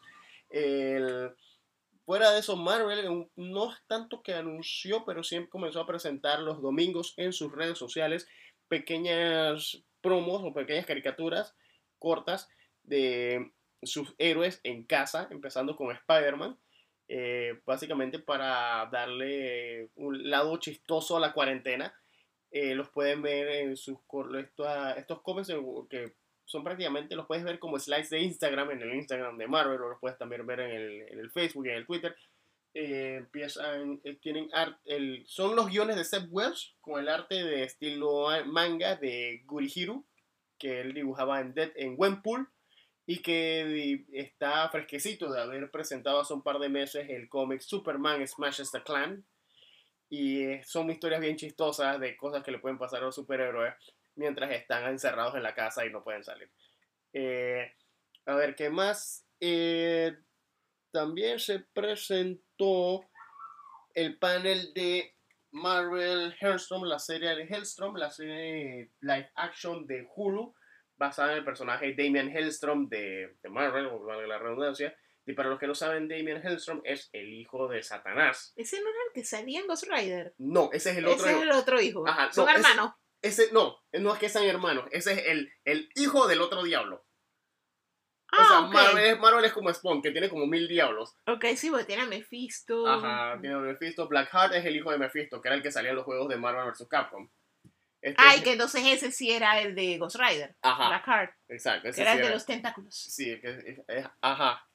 Que después se chupó a los otros demonios y decía, I am Legion. Y no hizo nada porque Ghost Rider le hizo la mirada pachuca y lo mató. Esto, después de eso, el. el dicen que Hellstrom cambió un par de cosas. Y yo creo yo lo que siento es que no las cambió. Que como debido al tipo de personaje que es, en realidad las está guardando para plot twist de final del primer episodio, final de temporada. La Por- clásica. La clásica, porque es bien difícil vender ese concepto de que tu personaje, tu héroe de las. De, de la, del- del- de la marca editorial que es- son los héroes de los niños, es el hijo del diablo. Eh, Vamos a ver cómo les va. Eh, fuera de eso, Dragon Prince, el príncipe dragón de Netflix, ha sido renovada por cuatro temporadas más. Sí, ya está tiempo de Avatar. Wow. Wow, wow, wow. Y a ver qué más. Marvel tiene aquí que dice que el cómic de Dark. Ah, ok, es que el, Darth el nuevo cómic de Darth Vader los autorizaron, dijeron los creadores en el Comic Con, a hacer algo tan extremo que ellos nunca pensaron que fuera posible y parte de los eventos que van a ocurrir se van a conectar con The Rise of Skywalker. Ojalá que sea el inicio de borrar esa cosa. Sí. o por lo menos ver cómo crean a Snoke. Sí, porque, eh, o sea, van a introducir, me imagino, con un poco más del Lord Sith, que a lo mejor sea lo que explique lo de la navaja y todas esas cosas. Ajá, o las cosas que simplemente no les dio por explicar en la película. Esto, a ver qué más. Se presentó también el trailer de la segunda temporada de His Dark Materials o Materiales Oscuros, basado en la serie de libros de Philip Pullman.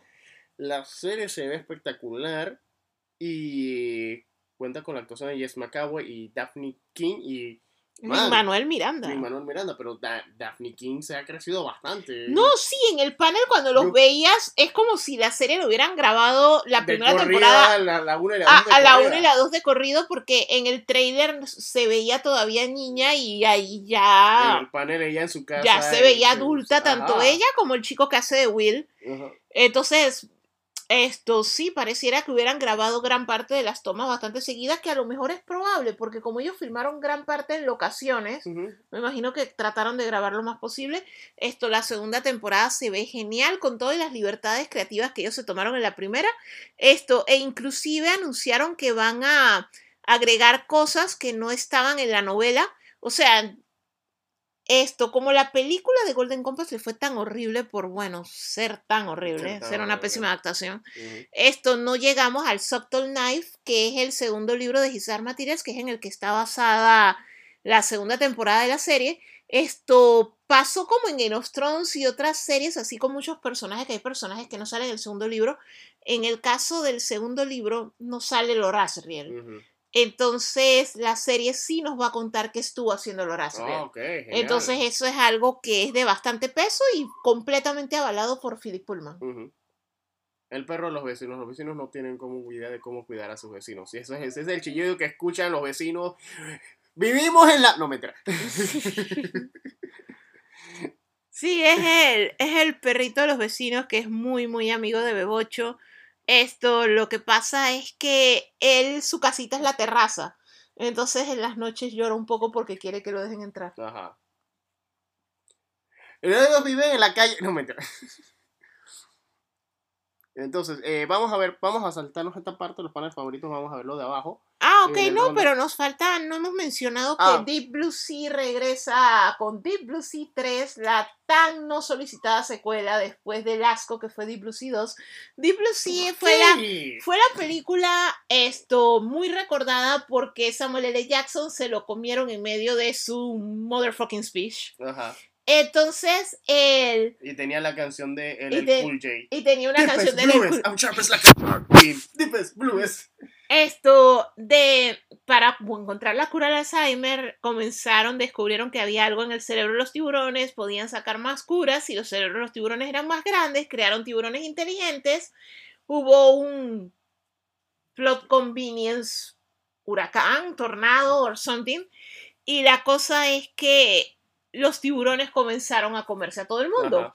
A esa película le hicieron una secuela con un plot bastante similar también, Era de la misma una cosa. era la misma cosa, otra base, otro estudio, laboratorio científico submarino atacado por tiburones. Ahora para la tercera básicamente se copiaron del plot de tiburón de dos cabezas, tiburón de cuatro cabezas, de cinco cabezas, de seis cabezas y de todas las cabezas, en la que es una isla que se hunde. O sea, estás en una isla que se está hundiendo, es un atolón ahí. something like that, y vienen los tiburones brillantes a comerte. A ver, eh, entonces, bien, otras de las cosas que vimos fue en el lado de cómics fue que ah, van a haber nuevos cómics de, ma- de Mago Mandrake, va a tener un nuevo cómic, en realidad se llama Legacy of Mandrake, eh, Legacy of Mandrake the Magician, que reimagina o reinventa la mitología del Mago Mandrake, Dije, para que ya no se parezca tanto al Doctor Strange. para que ya no se, no se parecía, este sí estaba vestido de mago, el Doctor Strange está vestido de Walter Mercado. Eh, este mago que combate el crimen, Él era el que era defensor de la Tierra. Sí, él era, él era, que, él, él- era defensor de la Tierra y era, como fue creado por el mismo au- autor, el mago Mandrake era amigo del fantasma. Sí, que eran los Defenders of the Earth, ¿no? De hecho, el, Defenders. de hecho, el mago Mandrake estuvo en la boda del fantasma. No sé si fue el padrino, no está, yo no estaba invitado. El fantasma que camina, no El el del fantasma que, espacio. exacto, el fantasma que camina, no el, fant- el fantasma que por alguna razón se viste de morado. La cosa es que eh, va a haber una nueva versión del Mago Mandrake. Esta vez es una niña que se llama Mandy, que posiblemente sea la nieta o la hija del Mago Mandrake. Que, eh, uno de sus compañeros es eh, Jay, que podría ser el hijo de Lothar, el compañero del Mago Mandrake. O Mandrake, si queremos irnos al inglés. Pero igual todos en, la, en Latinoamérica siempre le hemos dicho Mandrake. ¿Por qué no le pusieron mandrágora? Y sí, ¿ah? Sí, ah, bueno, por ahí baile folk. Eh, a ver, eh, uno de los puntos importantes del Comic Con fue que hay un documental basado en la vida y carrera de Todd McFarlane, creador de Spawn y su imperio de juguetes conocido como McFarlane Toys. El documental se llama Like Hell I Want. Parte de esa es la razón por la que Todd McFarlane tuvo como tres paneles él solito. Uno que era de un tributo a él y el otro que era sobre el mismo documental. El, el documental se ve interesante, de hecho por lo que he visto es bien corto, es casi una hora y media, una cosa así. Pero es básicamente la vida de Todd McFarlane. Que para la gente que sabe cómics es una vida interesante, porque él fue una persona, o sea, todo el mundo lo conoce por Spawn y todo lo que ha hecho, pero fue una persona que le costó llegar. De hecho, él casi no lo... Él, él fue el co-creador de Venom, él fue el que hizo la visual de Venom. Él casi no lo contratan en Marvel. De hecho, fue Stan Lee el que abogó por él y por eso es que Tom McFarlane pasó. Él, era, eh, él y Rob Liefeld eran los que visitaban a Stan Lee cuando él estaba ya enfermito. Sí, exacto. Ellos eran los que le dedicaron tiempo. Porque realmente lo que pasa es que Stan Lee ayudó a, a Todd McFarlane, Rob Liefeld y a Jim Lee y a todos estos jóvenes a, a cre- eh, a entrar en Marvel para que después ellos tuvieron sus problemas para que los llevó a crear Image Comics, que Image Comics es lo que se ve ahora. Y bueno, de ahí más de información sobre eso y de y, y el- las locuras de Todd y su arte los vamos a ver en el documental. También se anunció el proyecto, bueno, ya estaba anunciado, pero se dieron más detalles del proyecto de basado en la serie de televisión británica Doctor Who, la franquicia de ciencia ficción de este extraterrestre que viaja a través del tiempo y el espacio. El proyecto se llama Doctor Who, The Time Lord Victorious. Es un super proyecto multimedia que incluye novelas, audiolibros, eh, cómics, incluye un escape room y un teatro interactivo. Wow. Eh, no tienes que verlo todo para entender la historia. Cada historia es individual, cada saga es individual dentro de Time Lord Victorious, pero todas forman parte de una completa narrativa. O sea, la, la experiencia completa la tienes si vas a Inglaterra y vas al teatro interactivo y al escape room. Uh. Pero todo es una historia eh, eh, interactiva que involucra las acciones de el Doctor 8, Paul McGann, el Doctor 9, Christopher Claxton y el Doctor 10, eh, David Tennant, se especula, porque eso tampoco dieron muchos detalles sobre eso, quieren sorprender a la gente dependiendo de cada medio. Se especula que esto, para los que saben Doctor Who, que esto puede estar ambientado entre los puntos The Waters of Mars y The End of Time, que cuando el Doctor quiso hacer su viaje de me- voy a hacer lo que me da la gana, soy invencible, y de pronto estaba todo chistorín de nuevo, Sí, exacto. Que estaba tripeando después que se había Que tuvo como que todo un tour de aventuras in between. Ajá, supuestamente vamos a ver parte de esas aventuras de que por qué de pronto estaba, de por qué de pronto un capítulo termina con vos soy invencible, nadie me gana porque soy inmortal y soy lo máximo y el siguiente capítulo está, me voy a morir, se me acabó mi regeneración. Ay, no, sí, cuando le pegó la emosada, qué horrible. Fue exacto. el año de la emosada. Ajá, entonces vamos a ver qué sopa con eso. De hecho, hay varios, varias imágenes del doctor, la versión de David Tennant, con su traje de Time Lord, que nunca lo habíamos visto con ese traje. A ver, fuera de eso, hay cómics nuevos por parte de Boom Studios de Power Rangers. Eh, de hecho, sabes que Boom Studios, ellos ya terminaron la saga que estaba escribiendo Kyle Higgins, que, ellos- que era lo del Lord Dracon, que, que era el Evil, el, el, el, el Green Ranger maligno. Ellos han creado otros cómics, eh, de hecho uno se llama Gogo Power Rangers, que, este, que se ha enfocado en mostrarte. Yo tengo dos cómics ahora mismo, uno se llama Mighty Morphin y el otro simplemente se llama Power Rangers. Uno de esos sigue la línea de, de lo que es eh, el intercambio que hubo en los Power Rangers eh, originales. ¿Te acuerdas que en los Power Rangers originales hubo un momento estaban Jason, Trini y Zack y de repente ellos se tuvieron que ir? Ajá. y llegaron otros reemplazos, pero como la serie es de media hora y era más ambientada en ellos, nunca supimos las ramifi- ramificaciones emocionales de qué fue que eran estos y por cómo se sentía el Red Ranger sabiendo que él ya no era el líder porque él ya no era el Red Ranger original y, pues, y muchas cosas que, eh, que eran importantes para la saga. De hecho, en el panel donde anunciaron estos cómics estaba Steve Cardenas, el que hacía de Rocky, el Red Ranger de esa generación, y él, y él dijo a los, eh, le dijo a los escritores de los cómics que los, la gente en Saban les habían dado un folleto, un, prácticamente un expediente con el backstory de los personajes. Pero debido al formato de la serie nunca se hizo nada con ese backstory. Uh, De hecho, Rocky viene de, un- de una familia eh, eh, no, no disfuncional, pero una familia de esas donde falta una figura paternal, no me acuerdo si la disfuncional. bueno, sí, disfuncional.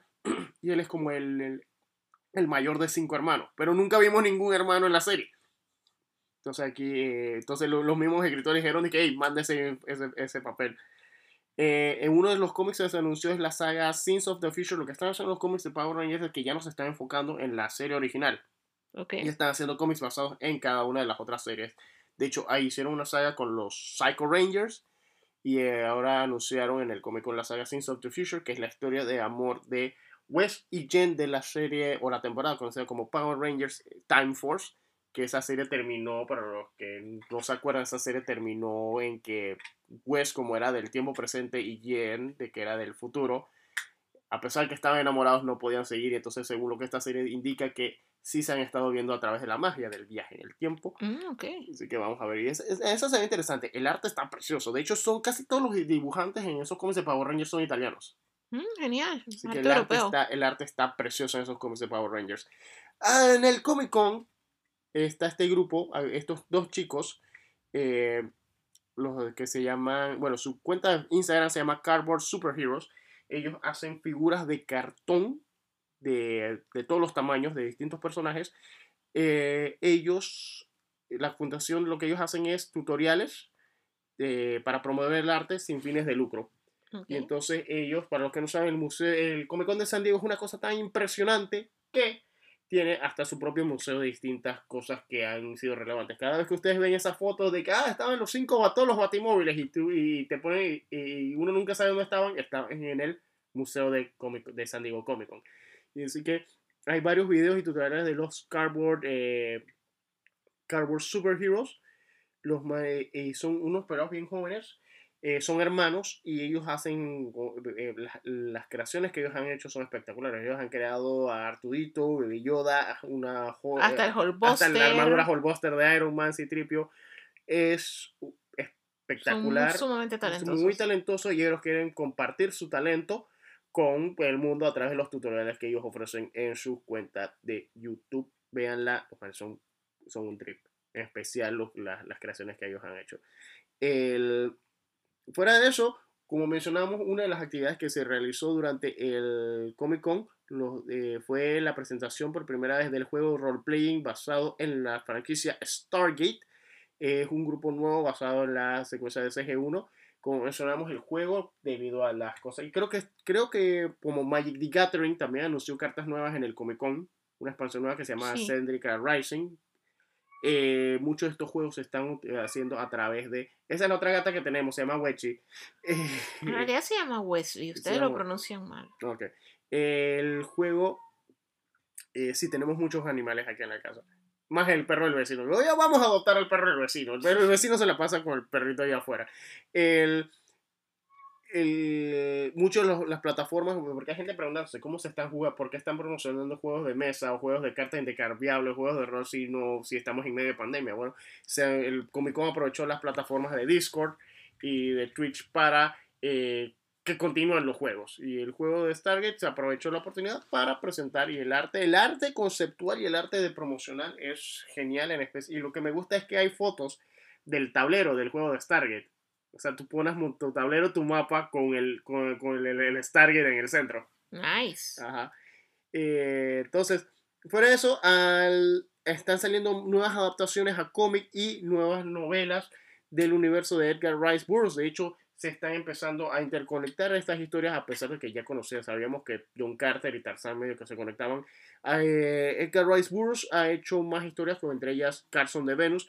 Entonces, eh, la, la compañía Edgar Rice Burroughs Productions o edgarriceburroughs.com, que es la, que la, gente, la gente que está manejando los derechos de Edgar De Rice todas Burroughs, sus de todas sus obras, como Tarzan y John Carter, como Que mencionamos. lo han estado manejando súper mal, man. Sí, Porque en realidad no les han sacado todo el potencial que deberían. no, no, a pesar de que tienen, es que Porque las últimas cosas que se han hecho con Tarzán han sido sencillamente horribles. horribles. La película está del, del Skarsgård. La el- mejor sigue siendo esta Greystock. Greystock, ajá, con Christopher Lambert. Esa ha sido la mejor película de Tarzan. Y John Carter, lastimosamente, nada más tenemos esa película de John Carter. Sí, porque no pegó y con todo y todo se dejaba ver. O sea, no era exactamente lo que se hubiera querido, pero estaba entretenida por lo menos. A ver, eh, entonces, eh, entre otras cosas, en medio de todo esto se anunció una nueva serie de novela, una nueva eh, novela gráfica, o la, por primera vez la adaptación a novela gráfica de Dune, en la saga de Frank Herbert. El volumen 1, una vez más, el arte espectacular. Sí, porque es la primera adaptación a novela gráfica de la novela, porque sí hubo cómics para De cuando la salió la película esa desastrosa de. Lynch. Sí tuvo un cómic de cuatro volúmenes. Eh, un cómic de tres partes. Era como de volúmenes. tres partes, Era sí, e- e- eran como tres partes, Standalone que lo, lo tuvo Geek Factory y se Ajá, lo compró el señor a Harley. Ah, lo tiene el señor Harley. El Saludos. señor a- Harley fue el que se lo compró. Un día vamos. Yo, yo, yo siempre, me- a pesar de que yo cada vez que veo las fotos del señor Harley y su colección de cómics, yo siento que es como entrar en la bodega donde guardan el arca perdida al final de Indiana Jones. Pero sí, sí, sí, porque acuérdate que estaban y tú dijiste que si yo quería que me los compraras, yo te dije que no porque son basados en la película. O sea, Ajá. que llueven arrakis, o sea, no. Y es Cry McLachlan con, peleando Y- contra Sting. No, mi problema no es Kyle MacLachlan, mi problema es la lluvia. Honestamente, si David Lynch no se le hubiera ocurrido hacer la cosa más estúpida del planeta y poner que lloviera en arrakis, a mí no me molestaría tanto esa película. Ok. Bueno, ah, y también vienen nuevos packs de, de, la- de los libros originales en, en, en forma, en su formato tradicional. Sí, vienen en dos paquetes, vienen del 1 al 3, que son básicamente los, los mejores. mejores. Y vienen también del 1 al 6, que son los escritos oficialmente por Frank Herbert, porque ya todo lo demás ha sido escrito por el hijo. El hijo. El hijo y a veces con el hijo. eh, Col- tiene un colaborador. Kevin J. Anderson. Que, bueno, honestamente. Y Kevin- también volvieron a hacer énfasis, sorry por interrumpir, en la Ujú. versión de lujo del Ah, sí, primer también. libro, la de aniversario, que de hecho la mandamos a pedir porque estaba demasiado hermosa. Y viene también un nuevo libro que se llama Duke of Caladan también de... Y una, y, y te- y sí, sin que se va a olvidar hacer bueno porque más historias del duque. Del, du- del Duqueleto. Y todo esto, en teoría, todo esto tiene tentativo salir para alrededor de noviembre, diciembre. Para cuando Para vendrá cuando- la película, pero la película saldrá siempre, dadas las condiciones actuales, porque de hecho ni siquiera han tirado trailers, la gente esperaba que en el Comic Con. Ajá. Pero bueno, vamos a ver qué pasa. Vamos a ver qué pasa. El mundo de Walking Dead se expande. Tuvimos otra representación panameña. Rubén Blades estuvo presente en el, Walking, en el panel de Fear the Walking Dead. Mientras que The Walking Dead, entre las cosas que presentó, nos eh, presentó el tráiler del final de temporada que por el COVID se tuvo que retrasar el final de temporada. Se tuvo que retrasar y se va a dar al 4 de octubre y la próxima temporada no va a iniciar este año, o sea, Walking Dead termina la temporada el 4 de octubre y no regresa hasta el 2021. Y en el caso de Walking Dead se anunció ya finalmente oficialmente el spin-off que es The Walking Dead War, Beyond, que es parte del The Walking Dead Universe. Es, es una miniserie de dos temporadas, cada una de 10 episodios. Es una miniserie más corta que básicamente lo que se trata es de una generación de chicos que, así como ya vimos a Clementine y a Carl, que son productos de ese mundo, en este caso son chicos aún más jóvenes, o sea que ellos sí nacieron en ese mundo. Entonces, la historia trata sobre ellos y la historia también va, la van a aprovechar para contar un poco más sobre el grupo de los tres anillos, que es el grupo del helicóptero, o sea, el helicóptero que se llevó a Rick, el helicóptero que ha estado saliendo en Walking Dead, que ya ha salido en Fear, para ver hacia dónde va eso, ver si será el Commonwealth de los cómics o hacia dónde se están yendo con eso. Esto, los chicos del elenco se ven súper bien, los papeles que estaban haciendo son bastante realistas como identidades que pudieron haber tomado chicos que nacieron en ese mundo post-apocalíptico. La serie se ve bastante interesante. Lo único que nos hemos quedado esperando son las películas de Rick Grimes donde termina su historia. Que según Robert Kirkman, que él después en varios paneles y en varias entrevistas ha dicho que las películas no se han retrasado por el COVID, o sea, simplemente, o sea, sí, obviamente se han suspendido por el COVID, pero ellos están aprovechando la pandemia para tratar de arreglar todos los posibles cabos sueltos, tanto argumentales y de producción, para que esta sea la mejor experiencia posible de The Walking Dead. Fuera de eso, entonces vamos acá a lo que fueron los paneles que van. Eso, fue, eso fueron todas las noticias grandes que vimos que nos quedamos wow, pero entre la verdad los paneles favoritos que tenemos Alicia y yo eh, del Comic Con at Home fue, en primer lugar, fue el panel de Viral Tech Face the Music. El moderador del panel fue Kevin Schmidt. Y esto es lo que hay que admitir. No sé si era porque era Kevin Smith, no sé si era porque iba a estar Keanu Reeves en el panel, pero lo, la queja, lo espontáneo, lo divertido fue que todos los paneles, como todos eran pregrabados, eh, muchos simplemente se grabaron y simplemente lo que hicieron fue que se diagramaron, diagramaron así estilo Zoom, pues se pusieron las cabecitas de cada uno. O muchos reciclaron su panel de eventos anteriores, que estamos viendo Crunchyroll. Ajá. O sino que simplemente en medio del panel sonaban los teléfonos, pero el panel de que el panel de por ser porque la película está a la vuelta de la esquina, ya en formato video de Le dieron cariño, o sea, ese sí estaba editado, estaba organizado. organizado. Estuvo genial, no sé si, una vez más, no sé si era porque era Keanu Reeves, porque era Kevin Smith o porque... No, porque Keanu Reeves salió en el aniversario de, Constantine, y no le hicieron nada. Exacto, y ese fue otro panel. El panel del aniversario de Constantine fue uno que me gustó, pero siento que debieron haber traído no solo a Keanu Reeves y al director de la película y al Le faltó la, principal. Tenían que haber metido a Rachel Weisz, tenían que haber traído pues, No, me refería a la verdadera principal. Ah, está. Bien Tilda Swinton. Sí, ella debió haber estado ahí como que hacía Gabriel. O sea, siento, fueron, fue bueno que contaran la experiencia de John Constantine y de cómo fue llevar a John Constantine por primera vez al cine y los cambios que se habían hecho. Pero faltó más del. Faltó gente del elenco. Eh, fuera de eso, hubo, como mencionamos, hubo un panel de doblaje. Eh, de hecho, hubieron dos, dos paneles. Había un panel de doblaje latino, donde estaban eh, Mario Castañeda, Ricardo Tejedo, eh, este, y, hubo otro panel sobre voces para caricaturas en inglés donde estaba Bill Farmer, la voz de Goofy.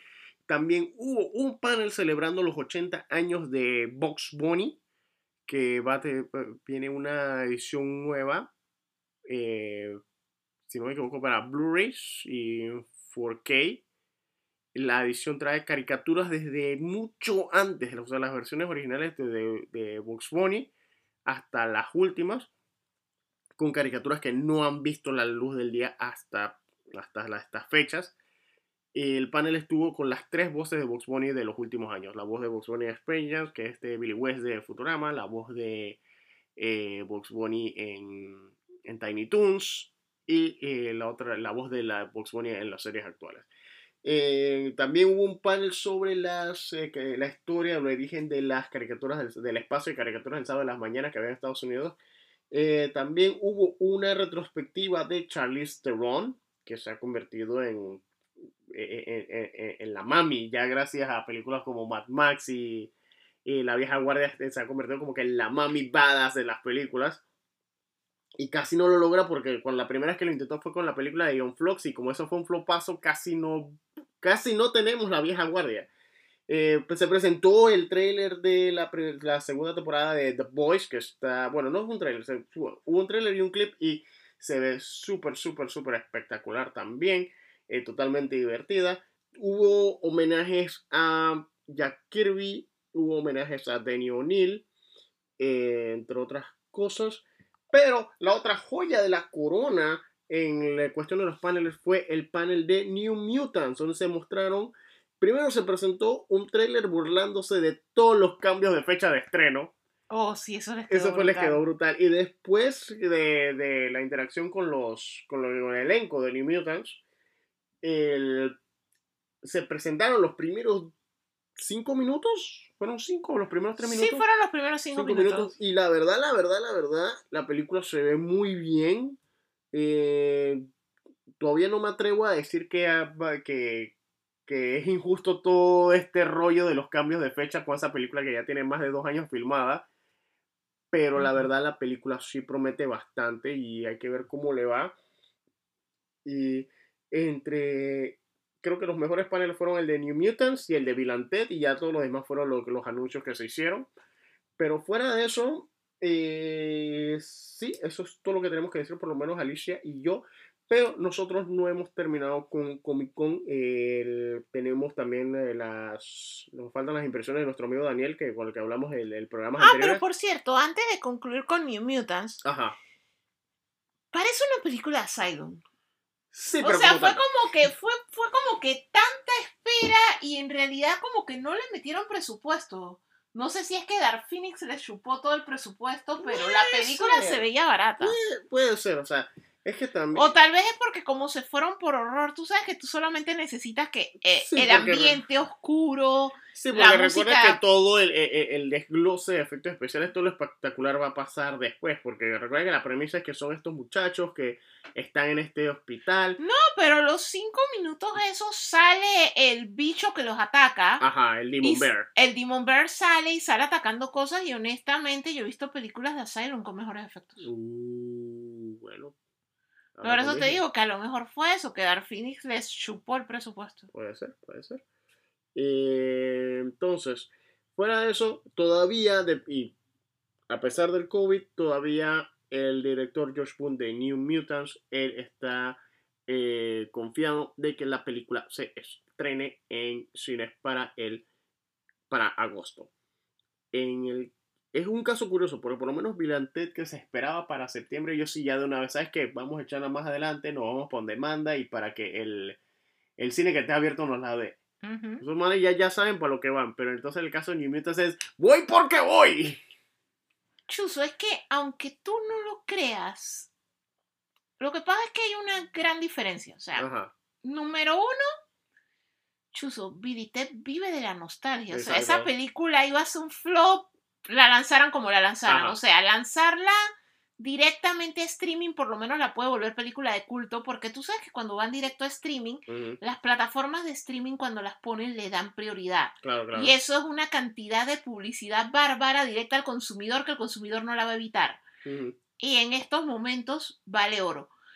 Esto versus New Mutants, que también tiene el mismo caso. O sea, New Mutants tiene muchos de los actores jóvenes más reconocidos de ahorita mismo, pero es una película de horror sobre una franquicia ya prácticamente muerta cinematográficamente hablando. Entonces, en realidad, ellos, la, o sea, ya no importa cómo la lancen, o sea, ellos saben que van a perder. Con todo y que ellos gastaron menos, pero va a ser otra Dark Phoenix. O sea, ellos saben que nada la salva de eso. O sea, lo más que la puede salvar es el boom de como película de horror, que pase lo mismo a lo que está apuntando Vidita, de volverse de culto. O sea, pasar directamente a culto, y entonces tú ganas vendiéndola, porque automáticamente la ganas en cine, la empiezas a vender en 20 dólares en cuanta plataforma digital existe, y digo, si Trolls le fue bien. Hablando de eso, y casi se me olvidaba, casi se me olvida, eh, tenemos eh, durante la semana del Comic Con, Todd McFarlane hizo su propio mini evento, que era el McFarlane Con, presentando los nuevos juguetes de sus líneas, incluyendo su línea de eh, Liga de la Justicia, que se ve súper espectacular, allá va mi bolsillo. Pero también ahí fue cuando se presentó, nosotros tocamos el tema del Justice Con. ¿O no lo hemos Sí, lo, lo has mencionado, pero por encimita, Por o sea, encimita, no como o sea, con detalle. Ok, entonces ahora sí voy con detalles. Zack Snyder hizo su propio evento del- de, aparte del Comic Con que se llama el Justice Con. Eh, fue un evento de casi 3, 4 días. No sé si lo hizo Zack Snyder, pero él estaba ahí. Estaba Ray Fisher dice, continuando su guerra contra Joss Whedon. Eh, hubo gente hablando sobre lo que es el impacto de Suicide Squad. Hubieron varios paneles, pero el más importante fue eh, Zack Snyder, eh, pe- donde presentó finalmente un clip de Superman con el traje negro. Es una toma bien breve, casi de. No llega ni al minuto. Pero era una toma de Super Henry Cavill con el traje negro de Superman. Interactuando con Alfred, interpretado por Jeremy Irons. También fuera de eso, Zack Snyder dio dos cosas. Dijo dos cosas que una vez nos convierten en, el nuevo, en la nueva edición de El Minuto de Zack Snyder. ¡Zack! Ah, Ok, el Zack Attacks, como ya le estoy diciendo, debido a todas las cosas que dice, el Zack Attacks dijo que, primero, eh, obviamente como es su visión de la película, él no va a usar nada del pietaje, nada de lo que, se, que lo que hizo Josh Whedon en la película, obviamente, como dice él, es obvio, porque la película se llama La Liga de la Justicia de Zack Snyder. En el... Por lo menos esto indicaría que no se usaría el Superman cuasi clásico en el que se convierte Henry Cavill al final de la película. Pero la otra cosa rara que dijo Zack Snyder fue que debido a problemas legales, el Snyder Cut no tendría el título de que el título que ya está usando HBO Max y que ya está usando todo, todo el mundo de Zack Snyder Justice League dice que por motivos legales posible que él quiere usar ese título pero probablemente bueno, no no lo usar. usar. No sé si el motivo legal se lo está imponiendo Warner, no sé Y si el entonces, motivo ¿qué legal título le van a poner? no sé, man. HBO Max Justice League. No sé, man, cada noticia que pasa, ya sea, de que, que ya sea en pro o a favor del proyecto, cada día que pasa siento que nunca debieron hacer, hacer esta película en primer lugar. O sea, yo siento que es lo que siempre te digo que era justo y necesario hacerlo. A mí me hubiera gustado que sí puedan, me gustaría que sí hubiera un loophole legal para que sí se llame Zack Snyder Justice League, porque Ajá. al final de cuentas es lo que es. Exacto. O sea, es lo que mejor la Es describe. se- ¿Será que el problema legal es con la familia de Garner Fox, el creador de la misma Liga de la Justicia? Bueno, porque se presta a confundir a las generaciones Ajá. nuevas como de que él la creó, pues. Exacto. Puede, exacto, puede ser. No, no sé, man, cada día, cada semana. es un problema con esta película. Bueno, como les estaba diciendo anteriormente, eh, estas fueron las impresiones de esta, este muy agotador fin de semana de Comic Con y las cosas que vimos. Eh, nos faltan las impresiones de nuestro amigo Daniel de Daniel Movie Critic, que él nos va a estar mandando sus impresiones, pues estaremos hablando con él. El- y otro detalle muy importante, en el marco del, del, del San Diego Comic Con, todos los años se realiza la entrega de los premios Eisner o los, o los premios Will Eisner. Para los que no saben, los premios Eisner son prácticamente el Oscar o el premio super literario que se entrega a la industria del cómic. Uno de los premios más grandes tomando el nombre de Will Eisner, el creador del The Spirit. Para la próxima semana, todavía cubriendo Comic Con, vamos a hablar con nuestro amigo Roberto de eh, Panama Uno de estos Fans días. y uno de estos días eh, eh, vamos a estar hablando con él sobre un poquito la historia de los Eisner, eh, porque hay gente que siente que siempre gana Neil Gaiman, que siempre gana alguien. Vamos a estar hablando con Roberto un poquito de, de- sobre los premios Eisner y los ganadores. ¿Y por qué no conocemos a ninguno de los cómics Porque nominados? nunca- exacto. O sea, porque, eh, eh, porque es que a los Oscars con todo y todo llega un poco de cine comercial. Ajá. Pero yo sí siento que los Eisner Awards es algo así como el Festival de Sundance. O sea, es como el cine de festival versus el cine comercial. Exacto. Es algo a ese grado porque yo Bueno, creo que es como depende- por dos o tres títulos, los Depende- demás. Es que depende, mucho de la temporada y le- los equipos creativos, porque hay Bueno, sí, porque por lo menos nosotros leemos Saga y Saga ganado. Saga ganado, Daredevil cuando estuvo. Kevin Smith y yo que sé, cuando estuvo Bendis, los primeros años de Brian Bendis estuvo nominado. Eh, no me acuerdo si ganaba, pero también Neil Gaiman obviamente ha ganado por Sandman. Así que depende mucho de lo que se esté produciendo. Así que eso lo vamos a ver próximamente. Así que no sé, Alicia, ¿quieres agregar algo más? Ah, no, de momento no. Esto todavía traten de aprovechar ver los paneles que todavía Cierto. estén activos antes de que los tumben. Es una buena oportunidad. Hay mucho contenido, mucho por aprender. Esto, adicionalmente a eso, ah, sigan entreteniéndose con las noticias del Snyder Cut que van a seguir saliendo de aquí al 2021. Hay más anuncios de eso que del mismo COVID-19. Sí, si no me da algo primero de tanta noticia que Si no le da una embolia a Jorge de las rabias que coge con ese cut, sencillamente disfrútalo. Esto y... No, eso lo va, va- va a ser más triste. ¿Qué tal si después de toda esta vaina la película sea, sea un asco total? No debería, porque no puede haber nada peor que lo que ya O salió. sea, no hay nada, no puede haber nada peor que lo que vimos, o sea que cualquier cosa es un improvement, o sea, va, la película ser un trip. Exacto. ¿A quién engaño? Cuando estoy viendo la película, voy apenas salga la, en la primera escena sacado un cómic que yo recuerdo que voy a estar apretando a Alicia de ¡Ay, mira esa escena de ese cómic! Sí, pero bueno. Así que, sin nada más que agregar, creo que con eso nos despedimos. Ali, ¿tienes algo más que agregar? Ah, no, excepto que lean Duna, en verdad, es una buena Duna- Duna experiencia. es buenísimo. Estoy, sí. Leanse Duna, es un tremendo libro, por lo menos los dos primeros son excelentes. Y cuando lleguen los cómics de John Carter, esto, léanlo. John Carter es bastante genial. entretenido. Es como Tarzán en el espacio, pero es Ujú. súper divertido. Léanse, acá yo les puedo recomendar Power Rangers, en especial los cómics de IDW, y el podcast dramatizado no afiliado con, eh, con Boom Studios, disculpen, fue Boom Studios. Eh, Carl Dutton hace unos podcasts dramatizados de Power Rangers. Si no van a leer los cómics de Boom Studios, escuchen estos podcasts. Es lo que uno quisiera que hubiese sido Power Rangers. O sea, hay tanto, o sea, le da una nueva dimensión, seriedad, peso dramático. Es, o sea, uno nunca pensaría que, que Power Rangers podría ser tan épico como se lo ponen estas dos propiedades. Es totalmente recomendables. Así que, y bueno, hay también los cómics de la doctora Afra también reco- recomendados. Y también esperamos que el lanzamiento, yo estoy esperando por lo menos en el caso del cómico, yo estoy esperando que salgan Crossover y Utopia, que mira que está, me llama la atención y no, no porque yo estoy medio que pensando hacer una cosa así, pero me, me ha llamado la atención mucho esta, esta tendencia de proyectos de cómics en niveles meta, que están cosas que, que usualmente un cómic es la base de todo, como el caso de Utopia, que tienen que investigar una novela gráfica, o el caso de Crossover, que la cosa sale de, explota de un cómic literalmente. Es, también está esta película que viene de Netflix, que es española, que se llama Orígenes Secretos, que es sobre Ujú. un homicidio, un detective que está investigando un crimen y tiene que interrogar a la gente en una tienda de cómics. Están saliendo muchos proyectos de esta subcultura del cómic, lo cual es fascinante, la verdad. Sí, en verdad que sí. La verdad, ese, o sea, como pueden ver, eh, da para más. Así que, hey, nos vemos, no sé qué más decir, así que nos vemos.